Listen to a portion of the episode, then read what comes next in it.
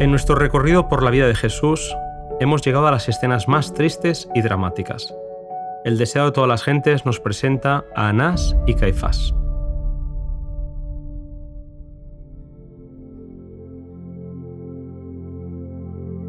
Llevaron apresuradamente a Jesús al otro lado del arroyo del Cedrón, más allá de los huertos y olivares, a través de las silenciosas calles de la ciudad dormida. Era más de medianoche y el Salvador, atado y cuidadosamente custodiado, se movía penosamente. La turba se dirigía al palacio de Anás, el ex sumo sacerdote. El actual sumo sacerdote, Caifás, tenía menos experiencia y había que valerse de la artería y sutileza de Anás, porque había que obtener sin falta la condenación de Jesús, para poder acudir al Sanedrín y después a las autoridades romanas. Se tenía que preparar todo muy bien, y aunque no se convocaría a José de Arimatea y Nicodemo, había otros que podrían hablar a favor de Jesús. Había dos acusaciones que los sacerdotes deseaban mantener. Si se podía probar que Jesús había blasfemado, sería condenado por los judíos. Si se le convencía de sedición, esto aseguraría su condena por parte de los romanos. Cristo leía el propósito del sacerdote como un libro abierto y puso en contraste su propia manera de obrar con los métodos de sus acusadores.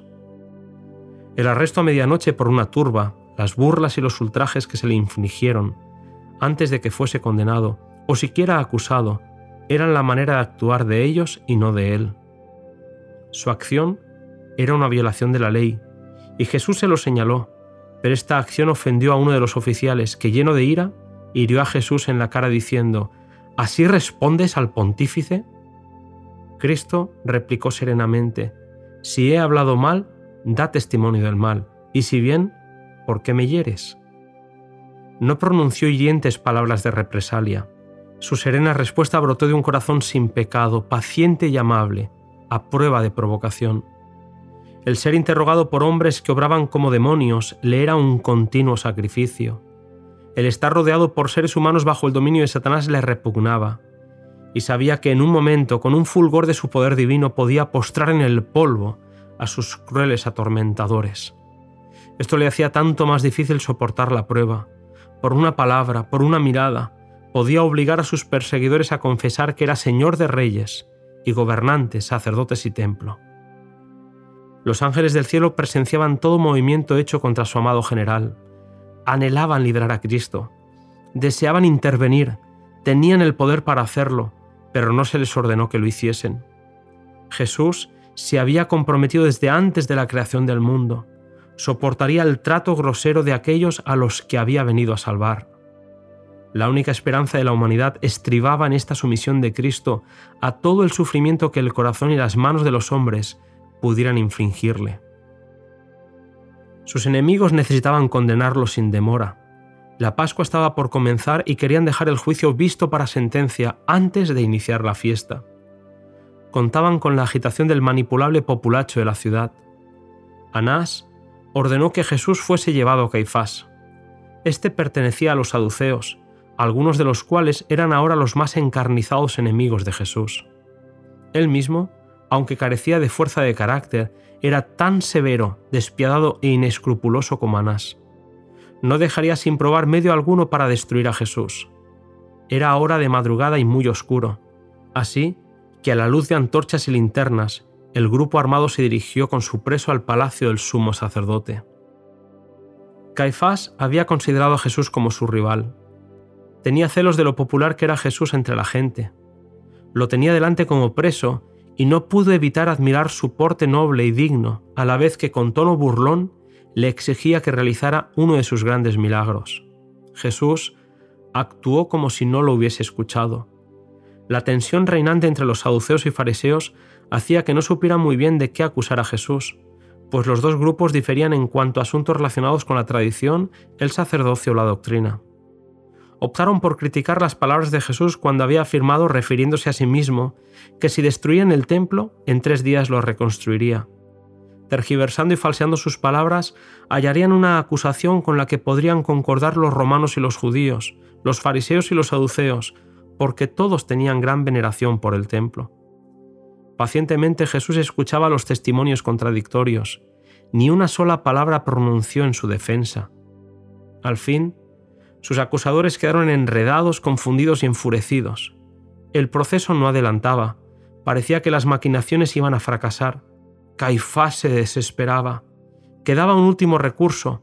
Había que obligar a Cristo a condenarse a sí mismo, y alzando la diestra hacia el cielo, se dirigió a Jesús con un juramento solemne, Te conjuro por el Dios viviente que nos diga si tú eres el Cristo, el Hijo de Dios.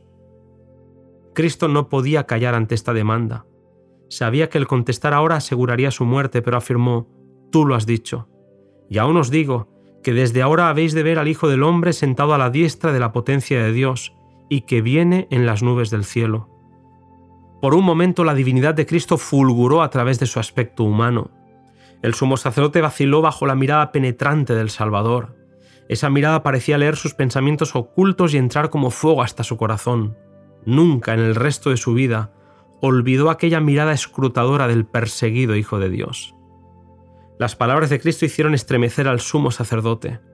El pensamiento de que hubiese de producirse una resurrección de los muertos que hiciese comparecer a todos ante el tribunal de Dios para ser recompensados según sus obras, era un pensamiento que aterrorizaba a Caifás. Por un momento, se sintió como delante del juez eterno, cuyo ojo, que lo ve todo, estaba leyendo su alma y sacando a la luz misterios que él suponía ocultos con los muertos, y se sintió enloquecido por una furia satánica, exigiendo a los presentes que se condenase al preso por blasfemia. Todos lo condenaron. Caifás rasgó sus ropas sacerdotales en resuelta resistencia a la luz que intentaba penetrar en su conciencia, y al hacerlo, el sumo sacerdote se había condenado a sí mismo. Por la ley de Dios, quedaba descalificado para el sacerdocio, puesto que la ley levítica lo prohibía bajo sentencia de muerte. En ninguna circunstancia, en ninguna ocasión, había de desgarrar el sacerdote sus ropas, como era entre los judíos costumbre hacerlo en ocasión de la muerte de amigos y deudos. Los sacerdotes no debían observar esta costumbre. Caifás había pronunciado sobre sí mismo la sentencia de muerte. Lo que él hizo, lo hizo para impresionar al pueblo con su piedad, pero lo que hizo fue cometer blasfemia vilipendiando el nombre de aquel que había prohibido tal acción. Estando él mismo bajo la condenación de Dios, pronunció sentencia contra Cristo como blasfemo. El Sanedrín había declarado a Jesús digno de muerte pero era contrario a la ley judaica juzgar a un preso de noche. Un fallo legal no podía pronunciarse sino a la luz del día y ante una sesión plenaria del concilio. No obstante esto, el Salvador fue tratado como criminal condenado y entregado para ser ultrajado por los más bajos y viles de la especie humana. Llevaron a Jesús a la sala de la guardia donde no estaba protegido, y el populacho ignorante se tomó la libertad de manifestar todos los elementos satánicos de su naturaleza. La misma nobleza y el porte divino de Cristo lo enfurecían. Su mansedumbre, su inocencia y su majestuosa paciencia lo llenaban de un odio satánico. Nunca fue tratado un criminal en forma tan inhumana como lo fue el Hijo de Dios, pero en aquel momento una angustia más intensa desgarró el corazón del Salvador, cuando Pedro, en el atrio, negó conocer a Jesús. El discípulo Juan, al entrar en la sala del tribunal, no trató de ocultar el hecho de que era un seguidor de Jesús. No se mezcló con la gente grosera que vilipendiaba a su maestro. No fue interrogado, porque no asumió una falsa actitud y así no se hizo sospechoso. Buscó un rincón retraído, donde quedase inadvertido para la muchedumbre, pero tan cerca de Jesús como le fuese posible estar. Desde allí pudo ver y oír todo lo que sucedió durante el proceso de su Señor. Pedro, por su parte, se había colocado en el terreno del enemigo y había caído fácil presa de la tentación. Ante la insistencia de aquellos que le acusaban de estar con Jesús, Pedro se enfureció. Lo negó con maldiciones y juramentos justo antes que el gallo volviese a cantar. Y fue entonces cuando el maestro miró a su pobre discípulo, cuyos ojos fueron atraídos hacia su maestro. En aquel amable semblante leyó profunda compasión y pesar, pero no había ira. Pedro acababa de declarar que no conocía a Jesús, pero ahora comprendía con amargo pesar cuán bien su Señor lo conocía a él y cuán exactamente había discernido su corazón, cuya falsedad desconocía él mismo. Una oleada de recuerdos le abrumó, la tierna misericordia del Salvador, su bondad y amabilidad y paciencia. Reflexionó con horror en su propia ingratitud, su falsedad, su perjurio. Una vez más miró a su maestro y vio una mano que le hería en el rostro. No pudiendo soportar ya más la escena, salió corriendo de la sala con el corazón quebrantado. Al llegar al Getsemaní, en el mismo lugar donde Jesús había derramado su alma agonizante ante su Padre, cayó Pedro sobre su rostro y deseó morir. Si tan solo le hubiera hecho caso a Jesús, orando y velando, en lugar de quedarse dormido. Tan pronto como fue de día, el Sanedrín se volvió a reunir, y Jesús fue traído de nuevo a la sala del concilio. Los que lo habían juzgado la noche anterior necesitaban que se volviese a repetir su afirmación de ser el Hijo de Dios para que todos los presentes lo pudieran condenar. ¿Eres tú el Hijo de Dios? le preguntaron a una voz, y él les dijo, Vosotros decís que soy.